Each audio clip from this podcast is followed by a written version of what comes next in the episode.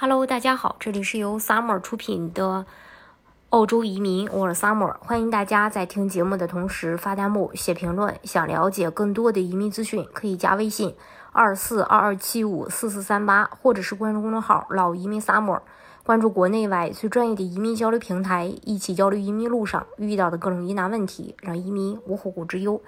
澳洲最新工资数据出炉啊，咱看看你有没有拖后腿儿。澳洲新的工资数据公布，年收入若低于九点四万澳元，则被认为是低于平均水平。澳洲统计局周四公布，去年十一月除去加班费和奖金，澳洲全职员工的平均周薪为一千八百零七点七澳元，年薪是九点四万澳元。如果工资水平与通货膨胀同步增长，那么典型的澳洲工人的收入将为九点八万澳元。而在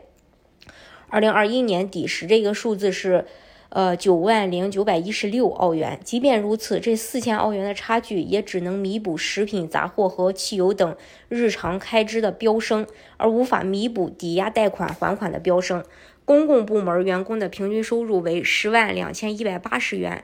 澳元啊。而私营部门员工的平均收入是九万一千九百三十六澳元，有奖金的全职员工的平均工资水平上涨了百分之三点六，至每年九万七千五百八十三澳元或每周一千八百七十六点八澳元。采矿业的平均工资最高为十四万六千两百零八澳元，其次是信息技术、媒体和电信，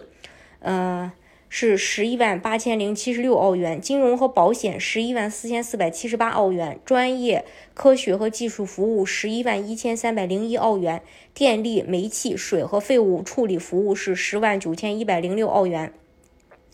公共行政和安全职类，包括公务员和警察。其平均薪金为十万一千两百四十四澳元。尽管建筑商和住房短缺，但建筑行业的工资水平低于平均水平，为九万两千八百七十二澳元。因为加息，呃，预计将挤压对新房的需求。七月一日最低工资上调百分之五点二后，从事全职工作的零售工人现在的年收入为七万零三百九十八澳元。当时工资水平略高于通货通胀水平。酒店业员工年薪是六万七千两百七十八澳元。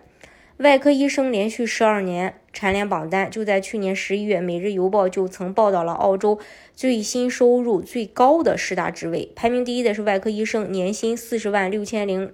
六十八澳元。外科医生连续十二年位居榜首，平均工资是，呃，这个刚才提到的这个，其中神经外科医生的收入最高是六十万零三百。八十七澳元，其次是整形外科医生五十万零二百六十九澳元，以及眼科医生五十三万三千五百一十一澳元。整形外科医生的平均收入是四十七万五千零八十一澳元，而心脏外科医生的收入是四十六万四千两百四十三澳元。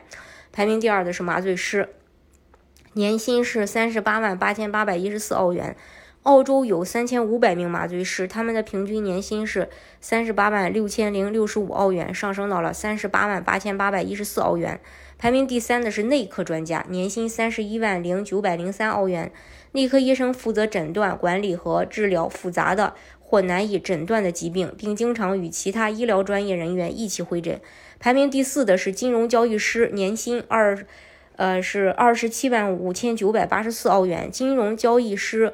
分析社会趋势、市场条件和政策法规，并分析和解释客户的财务状况，以便购买和出售商品以获取利润。排名第五的是精神病学家。年薪二十五万二千六百九十一澳元。精神病学家专门负责诊断和治疗精神疾病，通过心理治疗建立治疗计划等事宜。其他上榜的职业分别为其他医疗从业人员，年薪二十三万两千九百零三澳元；司法或其他法律专业人士，年薪十八万九千五百三十八澳元；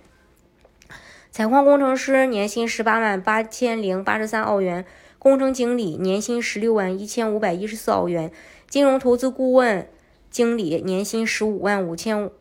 八百八十二澳元。通胀今年，嗯，今年内料有所缓解。